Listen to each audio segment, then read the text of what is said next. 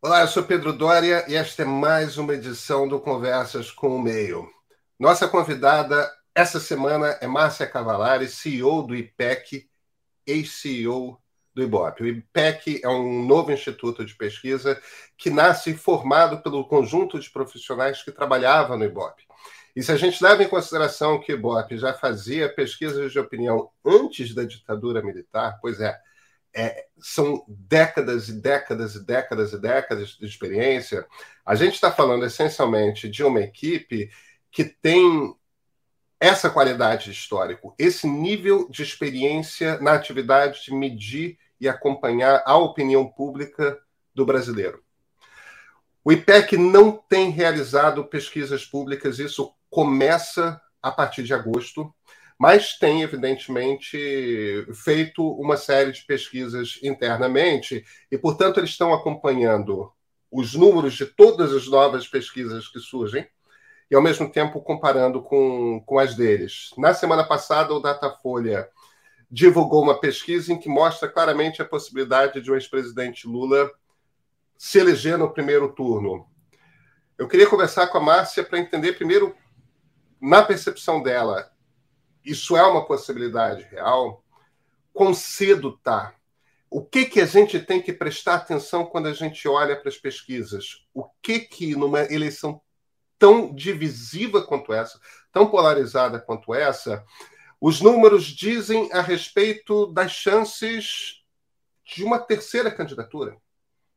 Talvez Ciro Gomes, talvez Simone Tebet, talvez outra pessoa é, poder chegar ao segundo turno como é que está o desenho nesse momento e que leituras a gente pode fazer, como que a gente tem que olhar para essas pesquisas.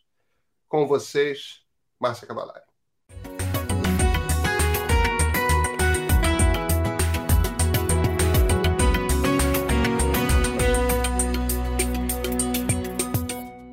Márcia Cavalari, muito obrigado por ter aceitado meio que em cima da hora esse convite para conversar. Ah, foi um prazer, Pedro. A gente sempre dá um jeitinho. Mas eu acho que poucas pessoas têm tanta experiência em, com pesquisa de opinião no Brasil como você, hoje, desde os tempos do Ibope agora no, no IPEC. E, embora não existam pesquisas públicas do IPEC publicadas, você me disse que em agosto é, deve sair alguma coisa para a gente poder avaliar, eu sei que você está acompanhando o, o cenário e essa é uma eleição que, evidentemente, está mexendo muito com a ansiedade de todo mundo. Né? É uma eleição intensa, por assim dizer. Márcia, uma das coisas que começaram a ser levantadas com, com mais força desde a semana passada foi a possibilidade da eleição terminar para presidente da República no primeiro turno. É, você acha que essa é uma possibilidade que deve ser levada em consideração de forma concreta? Eu acho que ainda é meio cedo, porque uh, os eleitores ainda não têm um conhecimento pleno de todas as candidaturas, porque hora entra um, hora sai outro, né? E durante a campanha é, tem as movimentações normais. Durante a campanha que eu digo, que eu, quando eu falo a campanha, é propriamente o momento em que começa o horário eleitoral gratuito. Né? Na hora que começa o horário, horário eleitoral gratuito no rádio e na TV, é um momento a partir do qual o eleitor começa a receber informações simultâneas de todos os candidatos. Né? Agora ele conhece mais um, conhece mais o outro, é, ainda ele não está pensando na eleição de uma forma uh, definitiva, decisiva. Né? Ele está ali apontando as suas preferências é, como ele pretende, quais são as intenções de voto dele, mas ainda eu acho que é, é cedo, né? Para agora essa possibilidade, ela existe, ela existe, é, mas acho que pode ser pouco provável, porque ao longo da campanha a gente vê vários outros candidatos é, pontuando um, dois, três pontos, e isso pode fazer a diferença, né? É, então, acho que tem que acompanhar aí como é que vai ser esse, é, esse início mesmo da campanha eleitoral após o, a oficialização das candidaturas e o início do horário eleitoral gratuito. Né? É, no Brasil, a gente teve duas eleições né, que terminaram no primeiro turno, as duas do Fernando Henrique, a eleição e a reeleição. As demais todas nós tivemos é, dois turnos. A quantidade de candidatos também influencia nisso, né? Quanto menos candidatos tem, aumenta essa probabilidade de poder terminar num primeiro turno quando você tem uma situação bem polarizada como a gente está tendo agora nesse momento. É, mas eu acho ainda prematuro, porque a gente já viu de, acontecer de tudo em eleição. Né? Então eu acho que o prudente é a gente ir acompanhando essas movimentações. De verdade verdadeira, desde o ano passado, esse quadro está muito estável, né? Muito estável, que eu digo, nessa uh, concentração ali em Lula e Bolsonaro. Entraram outros candidatos, saíram, mas esse patamar deles permanece ali. Outro ponto que eu acho importante é que normalmente o que a gente vê durante uma campanha eleitoral é o incumbente que concorre à reeleição é, consegue melhorar um pouco a sua avaliação durante a comunicação da campanha. Né? É uma comunicação é, mais focada, mais frequente. Então, é comum a gente ver também o incumbente conseguir, é, dependendo da eficácia da comunicação, conseguir melhorar a sua avaliação. Isso também é um dificultador para que a eleição possa terminar é, no primeiro turno. Só lembrando disso, por exemplo, a Dilma, na reeleição da Dilma em 2014, ela conseguiu melhorar 10 pontos percentuais a avaliação ótima e boa dela durante a campanha eleitoral. Né? Então, é comum a gente ver esse tipo de movimentação é, durante a campanha, por isso eu acho que ainda é prematuro a gente atribuir probabilidades de terminar no primeiro turno ou ir para o segundo turno. Um dos fatores que você citou é o início do horário de televisão gratuito destinado às candidaturas. A eleição de 2018 foi uma eleição ímpar e a maior parte dos analistas olharam para o horário gratuito e falaram: olha, não mexeu o pêndulo, não mexeu a agulha. E, e essa foi uma eleição essencialmente digital. É verdade que o presidente Jair Bolsonaro dessa vez vai ter uma quantidade de televisão muito maior do que a que ele teve, porque o PL, bem ou mal, tem uma bancada relevante na Câmara tudo mais. Mas para essa dúvida, né, Márcia? Você acha que 2018 foi um ponto fora da curva e televisão volta a fazer diferença ou ainda é cedo para dizer? Então, eu acho que a televisão, o horário da televisão é um marco da campanha. É a hora que as pessoas falam, começou a campanha eleitoral. Não estou nem dizendo que teve audiência alta ou não, mas é a hora que é, que é um marco que fala agora teremos eleições e os candidatos são esses. Então, mesmo que as pessoas não assistam o horário eleitoral, as conversas ficam mais frequentes, seja na rede social, nos grupos de WhatsApp, eh, entre as pessoas, né? é um marco, é uma hora que as pessoas param para olhar quem são de fato os candidatos. Né? Não digo que elas vão ficar assistindo o horário durante o período inteiro, mas eu acho que a primeira semana é um marco e a última semana também, é, porque ela, ela presta atenção ali naquela primeira semana, tem conhecimento de são, quem são os candidatos, começam os debates né, entre os candidatos. E na última semana ela, ela meio que assiste ali o fechamento da campanha de cada um. Né? Então, acho que, independente de tempo que cada um tem ou não, e se as pessoas assistiram ou não, é um marco, é um momento onde que as pessoas começam a uh, prestar atenção na questão eleitoral.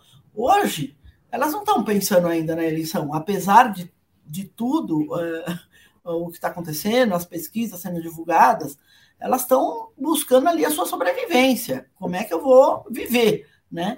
E na hora que, que, que o, o, início do horário eleitoral, eu acho que é um, é um marco, independente se é o tempo de televisão, se é quanto que assistiu, quanto que não assistiu. É, as discussões vão ficar mais uh, efervescentes né, na, nas próprias redes sociais.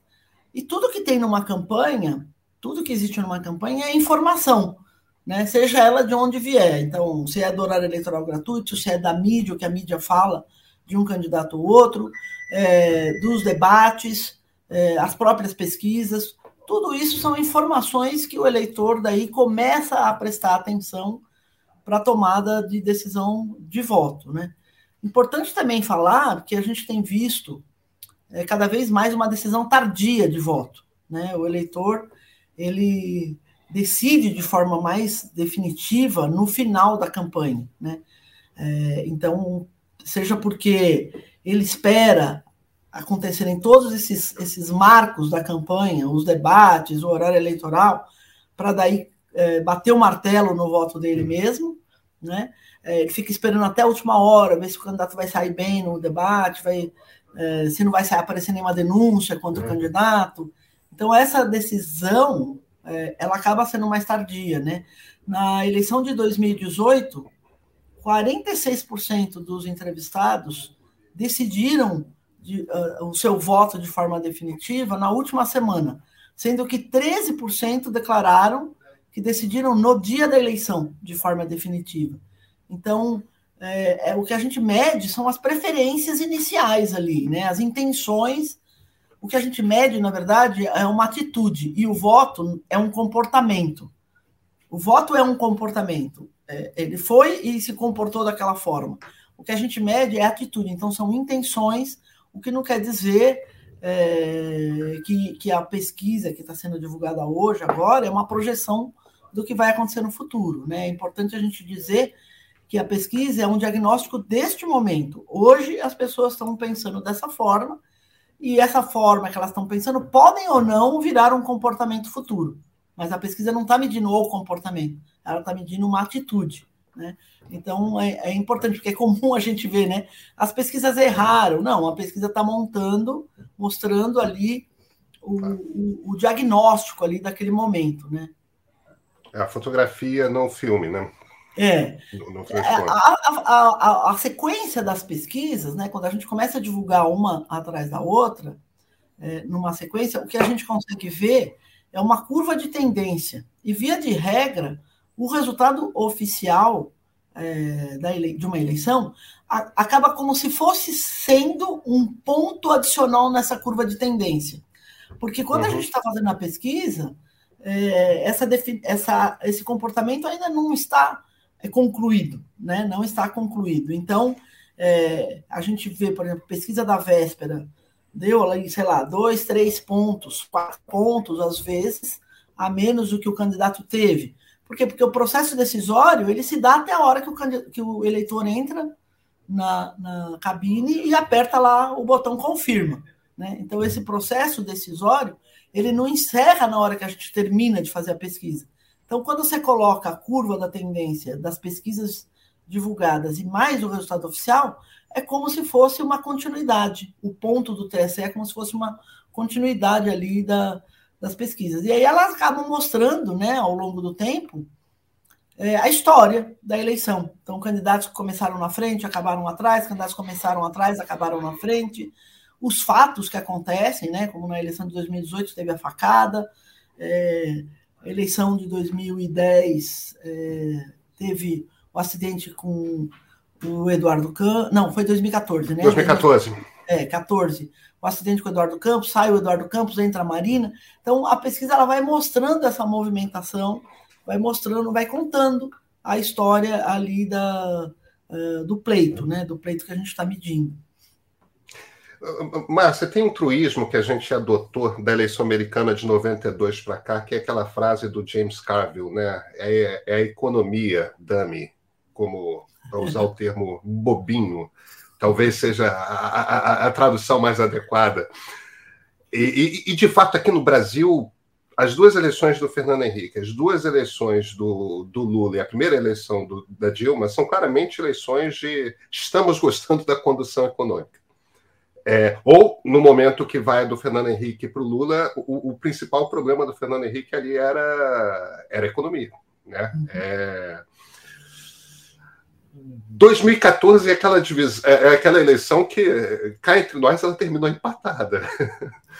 É claro que, como um voto a mais basta para declarar alguém vitorioso, a, a ex-presidente Dilma se tornou vitoriosa, mas foi uma eleição muito apertada. Foi um, a ida para o segundo turno foi muito apertada e o resultado final foi muito apertado.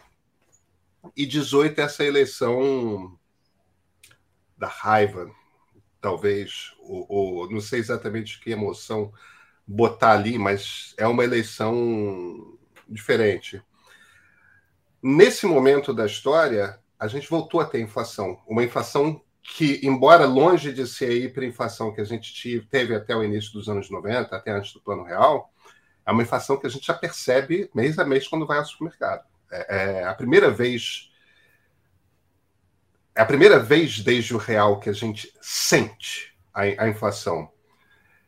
Você acha que aquela, aquela frase do James Carville ainda está valendo? É a economia que define a eleição?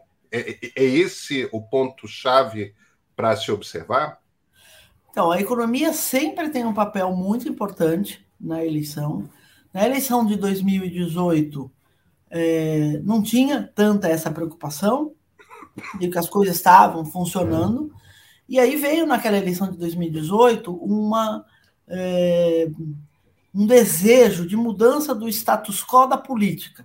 Né? Então, se abriu ali um leque de vamos tentar algo novo. Né? O Brasil tem que avançar, vamos tentar algo novo. É, e aí, o, naquela eleição, por exemplo, um, um dos. Eu monitoro, já lá na época do Ibope, estou monitorando agora aqui no IPEC, é, eu continuo monitorando aqui no IPEC a questão do, um, do, dos problemas, né, dos principais problemas do país. E, e você vê o seguinte, que na eleição de 2018, 40% naquele momento citavam a corrupção como um dos principais problemas do Brasil. Hoje, frente a tantos outros problemas, a corrupção perde força. Não que o eleitor deixou de se preocupar com corrupção, mas ele perde força no conjunto de outros problemas que, que, as, que a população está vivendo. Né? Então, por exemplo, fome, pobreza, miséria não aparecia como um dos cinco principais problemas do país desde 2002. Em 2002 a gente tinha esse problema como fome, pobreza, miséria, que é o que você mencionou aí do, da passagem do Fernando Henrique para o Lula. Volta com força esse problema entre os cinco principais problemas do país. Né? É, então, a gente tem ali na, na lista problema, de problemas individuais a segurança pública, desculpa, a saúde, a educação, que aumentou muito a preocupação com a educação é, pós-pandemia, pós tudo que aconteceu né, com a área de educação. Então, a educação aumenta a sua participação na lista relativa ali dos problemas. É, segurança pública, segurança pública, saúde, educação, fome, pobreza, miséria, desemprego.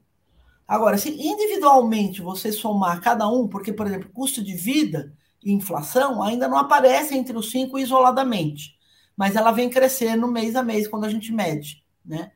É, e claro que a fome, pobreza, miséria meio que resume é, tudo isso. Então, se a gente somar individualmente desemprego com inflação, é, é, fica sendo o principal problema. É que a gente está decupando isso em vetores, né? É, então, assim, com certeza, é, é, frente a essa problemática, esses problemas tomam, ganham muito mais importância. E outros que já foram importantes, como, por exemplo, a corrupção, lá em 2018, perde força. Né? Então, a gente tinha 40% lá em 2018, nesse ano a gente tem 14%, citando corrupção como um problema porque outros problemas ficaram mais graves, mais é, problemas mais sensíveis, né? É, então, é, a economia, com certeza, neste momento, vai ter um, um, peso importante, sim. A gente tem tido um desenho. Vamos tentar entender quais são as possibilidades de quebra da polarização, se isso for possível. A gente tem tido um desenho, na maior parte das pesquisas, que bota o ex-presidente Lula ali na casa dos 40%, às vezes mais para baixo, às vezes mais para cima, mas na casa ali dos 40%. O ex-presidente Bolsonaro, quando está muito mal, aparece ali no topo dos 20%, mas o mais comum ele ter aparecido na casa dos 30%, na base ali da casa dos 30%, de, dos 30 pontos percentuais. Aí tem o ex-ministro Ciro Gomes, destacado do, do pelotão retardatário, por assim dizer, em geral abaixo dos 10 pontos percentuais, mas acima dos 5. E tem outros candidatos embolados ali embaixo. Eu nunca vi, Márcia, uma, um, um, segundo turno, eu não lembro de um segundo turno na América Latina em que houvesse dois candidatos de direita ou dois candidatos de esquerda no segundo turno. É sempre os eleitores de um lado e os eleitores de um outro. Então eu não consigo enxergar um caminho para o Ciro chegar ao segundo turno sem ser tirando o Lula do segundo turno. Enquanto que a missão dos outros me pareceria ser tirar o, o, o Bolsonaro do segundo turno. A não sei que o Ciro conseguisse a, a, atrair eleitores de direita, o que eu não, eu não vejo esse desenho. Então, esse desenho que eu estou fazendo faz sentido para você ou você acha que essa relação direita-esquerda por parte dos eleitores não, não, não faz diferença na composição do segundo turno? Não, não, eu acho que faz diferença sim. Nunca a gente viu isso é, no Brasil. Também todas as eleições que nós tivemos foram assim, né? É, Agora, o que tem é, é, é, que é o seguinte: é, é uma situação que o, o, Bolsonaro e o Lula são os candidatos mais conhecidos dos eleitores, porque um é presidente atual, o outro foi é, presidente. Né? E a gente está tendo uma eleição que é. Eu nem diria que é de preferências, é de rejeição. Quem rejeita mais um vota no outro, quem rejeita mais o outro vota no um. É, e aí o que fica difícil para os demais candidatos é que ambos são muito fortes. Então, para qualquer Bolsonaro possibilidade. É, Bolsonaro e Lula. Né? Então, o Bolsonaro ele tem um, um, eleitor muito firme com ele, que independe de qualquer coisa que ele faça no governo, vai estar com ele. Esse, esse eleitor não sai dele por uma avaliação que faça do governo, por uma avaliação é, do que ele fez, do que como ele fez a gestão da pandemia, né? É um eleitor que está fechado ali com ele e é um contingente significativo. Por outro lado, o Lula também tem isso, né? Então, por mais que o Lula, vamos dizer, possa cair na campanha, durante a campanha, quando começar efetivamente a campanha, ele não cai mais do que uma preferência partidária do PT que a gente tem que é histórica e que é forte. Né? Então, o desafio que se coloca para, para outro candidato. É essa, é essa, desculpa, só essa preferência está na casa dos 30 pontos percentuais. Sim, isso. 30, 31, 32, né? Que, uhum. é, que é o histórico. Já teve vezes mais baixo, 25, tal, mas ela está de novo num patamar é, mais alto do PT, historicamente falando. Então, por mais que o Lula possa cair durante a campanha, em função do que ocorra na campanha, é, ele, ele vai ter um, um, um piso ali para cair, ele não vai cair mais do que isso, porque tem uma preferência partidária é, muito forte, né? E o Bolsonaro também tem um eleitorado muito forte, que independe se a economia vai melhorar ou não vai, é, o que vai acontecer no governo dele daqui para frente. Então, o desafio que se coloca é que os demais candidatos é, tenham que ter, num espaço de tempo curto, um conhecimento nacional de forma que consiga ter mais votos do que, do que o, o menor deles, e que o menor deles é alto. Então é um desafio muito complicado. Né? É impossível? Não é impossível, porque a gente já viu acontecer muitas coisas em campanhas. Mas a situação hoje é essa, é um desafio grande, porque teria que ter um patamar para tirar, como você mencionou, os patamares. Né? O Lula é, está um pouco mais alto ou mais baixo, dependendo do tipo de pesquisa que você faz. Você faz telefônica, você faz face a face, você faz online, é, e o Bolsonaro também. Mas, de toda forma, o patamar dos dois é muito alto. Então, o, o, o terceiro candidato, seja ele quem for, de direita ou de esquerda, para passar, ou de centro, para passar para um segundo turno, tem o desafio de superar um dos dois e que tem um eleitorado é, consistente em cada um deles, né? Consistente mesmo, que é ou por ideologia, ou por identificação de valores, né? Mas que está é, num patamar muito alto. Então, essa é a grande dificuldade é, de um terceiro candidato ali conseguir passar para o segundo turno. O desafio dele é passar o menor dos dois. E o menor dos dois é, tem um, um patamar elevado. Você, você citou o, o, eleitor de valores. A gente tem, na história da Nova República, claramente um, um eleitorado de valores ligado à esquerda. Agora, esse eleitor de direita foi um eleitor difuso, é, difícil de caracterizar até bastante pouco tempo atrás. A impressão que dá é que o bolsonarismo, é, falando disso, desse, do, do, do, presidente como representante de um movimento, é, ele consolidou esse eleitor de valores, né? Isso é uma transformação de fato recente ou é algo que já estava é, acontecendo e a gente apenas não percebia, não era, não conseguia medir? Então, não sei se não conseguia medir. Eu acho que tinha, mas não estava canalizado. Eu acho que existia de uma forma difusa e que a campanha do Bolsonaro colocou todo mundo junto, né? E que é um segmento significativo mesmo. Assim, eu diria que a gente tem 30% dos eleitores, num estudo que nós fizemos lá de segmentação, 30% é, de eleitores que se encaixam nessa, nessa questão de valores mais da direita. Né? Então, eu acho que existia, é, sempre esteve ali, de uma forma latente, e que a campanha do Bolsonaro botou todo mundo junto. Então, agora botou todo mundo, deu identidade, né? deu força, deu voz. E aí agora a gente tem essa, essa condição de entender é, melhor esse perfil entender o seu tamanho, porque as pessoas estão estão é, se manifestando mais em relação a isso, né? Seja porque encontraram um canal de manifestação através da candidatura do Bolsonaro, né? É, e que antes talvez não se posicionassem tanto, mas que agora eu acho que está consolidado mesmo. Eu acho que foi um movimento é, que aconteceu e que consolidou esse movimento. O eleitorado de direita corresponde, então, a aproximadamente 30% do eleitorado. O, o, tamanho do eleitorado de esquerda qual é?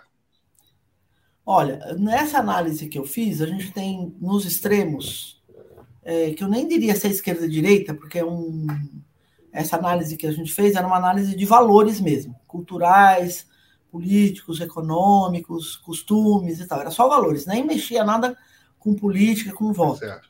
Né? Então não posso falar que é direita ou esquerda. Então tem 30% de eleitores hum. é, que concordam com ideias e valores mais à direita. Tem 26%. Que seriam ideias como, por exemplo, o quê? Acha que todo mundo tem que ter arma, acha que bandido bom é bandido morto, é contra casamento de homossexuais, é, a família tem que ser a família tradicional. Né? Ele não tinha nada de, de, de questão de voto, de candidato, nada. Eram frases em que a gente media a concordância, né? se é a favor ou contra o aborto, se é a favor ou contra. É, é, a favor ou contra a posse de é, redução da maioridade penal. Eram coisas desse tipo em que as pessoas respondiam se concordavam ou não, se eram a favor ou não, e que daí a gente fez essa, essa segmentação. E, e também tinha coisas políticas do tipo, né? O Estado tem que prover ou não, o, é, cada um é, é, responsável por si, o Estado não tem que prover nada, tal. Então, coisas nessa linha. Então, a gente tem 30% é, de um lado que a gente identifica mais essa concordância com valores que são mais defendidos pela direita, né? E tem 26% no outro extremo que depende do Estado para sobreviver. Sem o Estado, sem o Estado prover, esses 26% da população brasileira não conseguem chegar em lugar nenhum.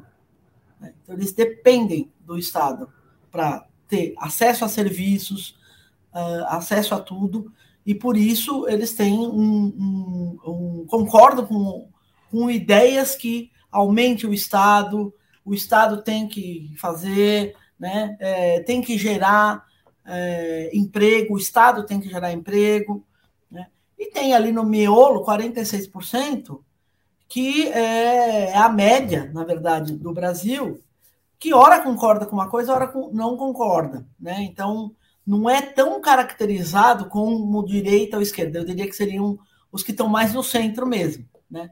A gente é. não pediu para eles fazerem uma autoclassificação se é direita, centro ou esquerda.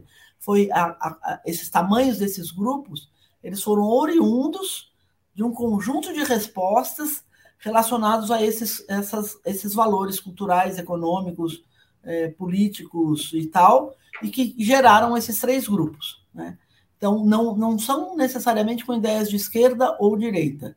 Né? Mas então, mas esses 30% que eu estou falando é, são pessoas que se posicionam dessa forma e que você, quando confronta essas concordâncias com o discurso do Bolsonaro, com a defesa que ele faz das ideias dele, casam, né? Casam.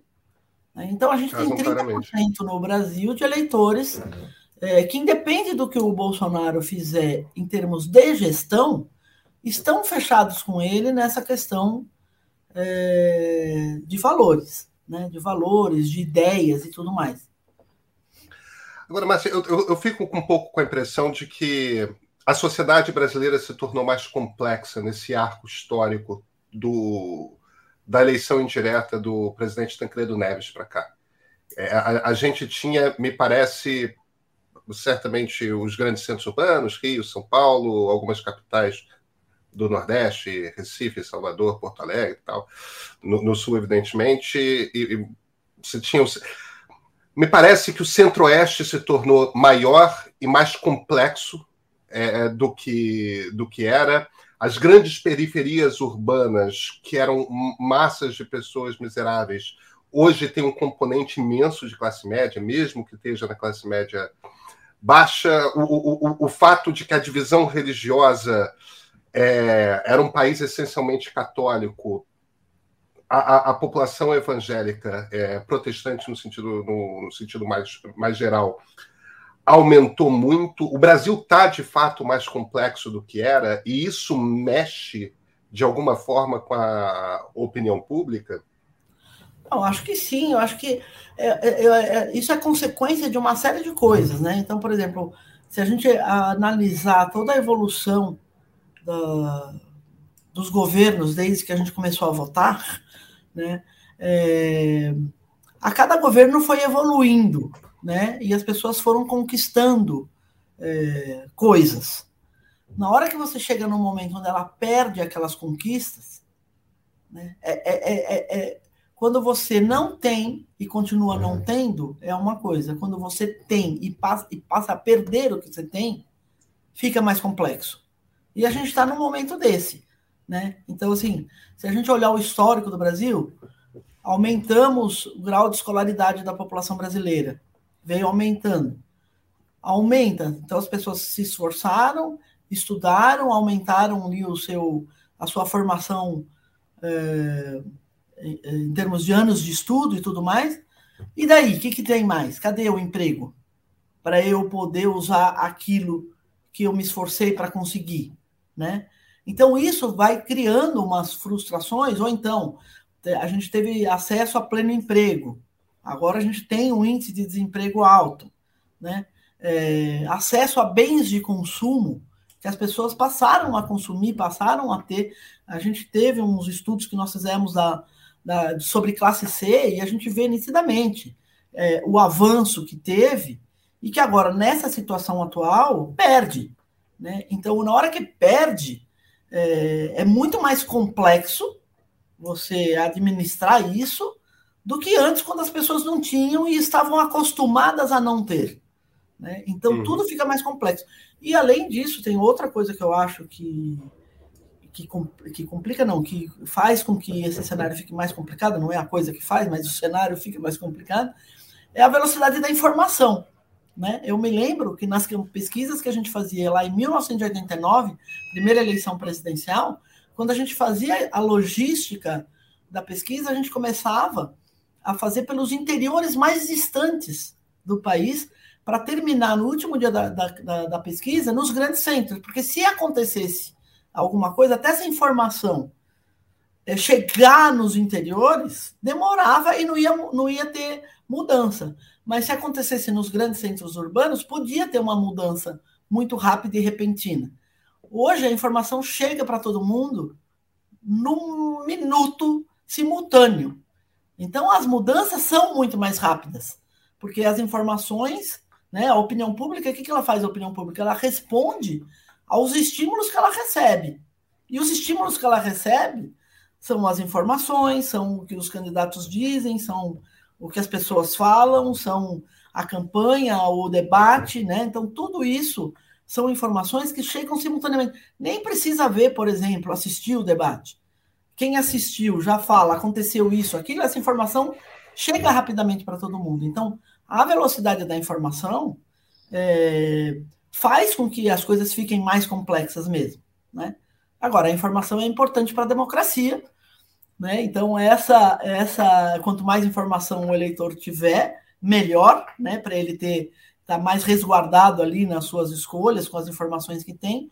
Então, isso torna tudo mais complexo mesmo, porque as coisas acontecem. Essa logística que a gente usava de começa pelo interior mais longe para acabar nos grandes centros já não existe mais, porque você tem que fazer tudo simultaneamente, porque se acontecer algo, né, alguma denúncia, um escândalo, algum fato, ele vai ser conhecido simultaneamente em todos os lugares, né? De norte a sul do país, de Odoiapoque ao Chuí. Então, é, a gente já não tem mais essa estratégia, tem que ser tudo é, simultâneo. Então, acho que tudo isso faz com que fique mais complexa é, o, o, entendimento, né? Os espaços de cada um, é, a complexidade disso, né? As pessoas é, tinham, perderam, as pessoas se esforçaram e agora não tem para onde ir, né? Então é, é, isso que faz, né? Cadê o futuro? Cadê as propostas, né?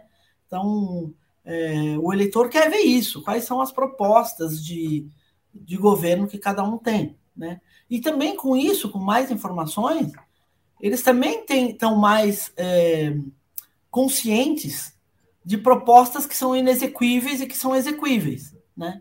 Então, acho que os candidatos têm que aí é, caprichar aí nas suas propostas de, de governo para apresentar ali os eleitores, porque é isso, né? A gente tem uma, uma população é, que está mais ligada, que está mais é, antenada em tudo que está acontecendo.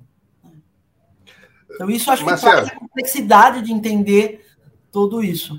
Márcia, eu acho que você desenhou belíssimamente esse processo pelo qual a sociedade se tornou mais complexa. Agora, isso faz com que a gente comece a olhar para segmentos cada vez mais é, é, é, específicos da sociedade. Né? Mulheres evangélicas das periferias urbanas, é, homens do centro-oeste sertanejo, é, é, o, o, o, eleitor do interior do Nordeste ligado tradicionalmente ao Bolsa Família. A gente vai começando a fazer esses segmentos e olhando para o comportamento desses grupos de eleitores de forma mais específica. Nessa eleição, quais te parecem são os segmentos nos quais a gente tem de prestar atenção por terem um comportamento pendular? Podem ir tanto para um lado quanto para o outro da polarização, isso pode vir a definir o, o pleito.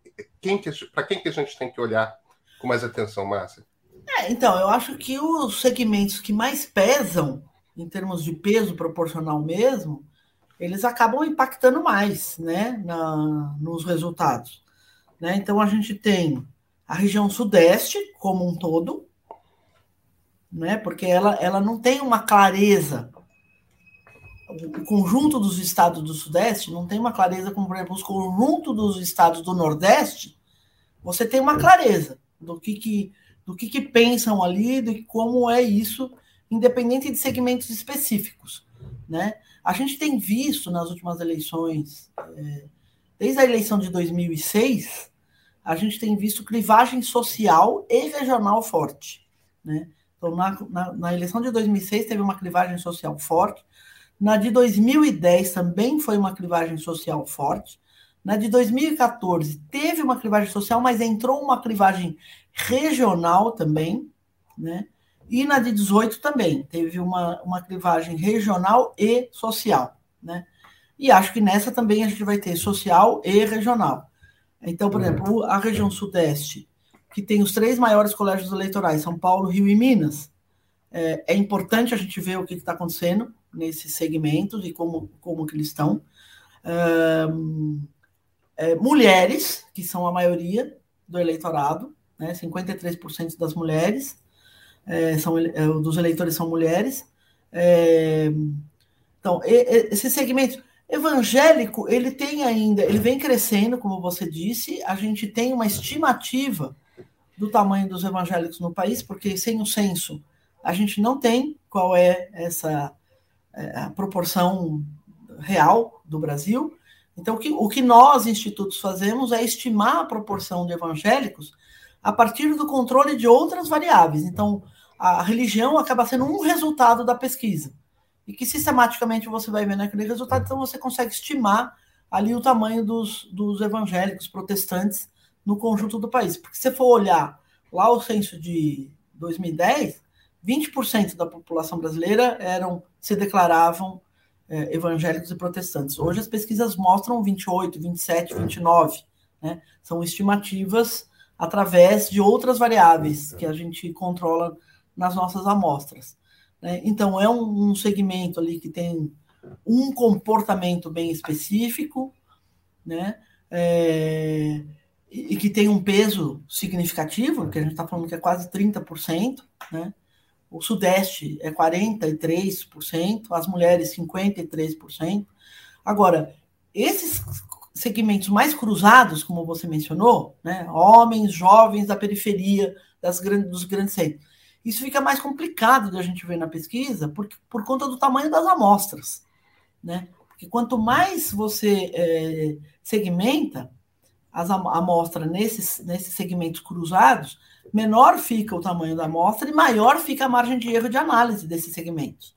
Né? Claro. Então, acho que os macro segmentos, eu diria que seriam ali as mulheres, os evangélicos, a região sudeste. Você falou, mencionou o centro-oeste, né? Mas o centro-oeste como um todo, ele pode ter, é claro, um comportamento bem diferente do resto, mas ele acaba pesando 7% do eleitorado do Brasil como um todo, né? É... Então, eu acho que aqueles segmentos que têm um peso maior acabam impactando mais em qualquer mudança de resultado. Então, acho que é importante monitorar São Paulo, monitorar Rio, Belo Horizonte, Minas Gerais, é, as mulheres, os evangélicos, né? É, a população que se autodeclara parda e preta, que é uma autodeclaração, que é a maioria da população brasileira também. Então, eu, eu ficaria nesses segmentos. E também porque a gente não tem, por exemplo, na região sudeste, é, não tem uma tendência ainda para um ou para outro, né? A gente tem, o Lula está na frente, ainda na região sudeste, é, mas está meio que refletindo o total do Brasil ali ainda, né? Não tem uma, uma mudança de resultado como a gente tem, por exemplo, no Nordeste, onde o Lula tem muito mais votos do que é, o restante do Brasil, né? Márcia, minha última pergunta você e muitas pessoas têm descrito essa, essa eleição como uma eleição que vai ser decidida pelas rejeições, pelas taxas de rejeição. É, ou ao menos que este, este fator, é, é, esse número em particular, é um dos números chaves para a gente olhar a pesquisa nesse momento de história em que a gente está.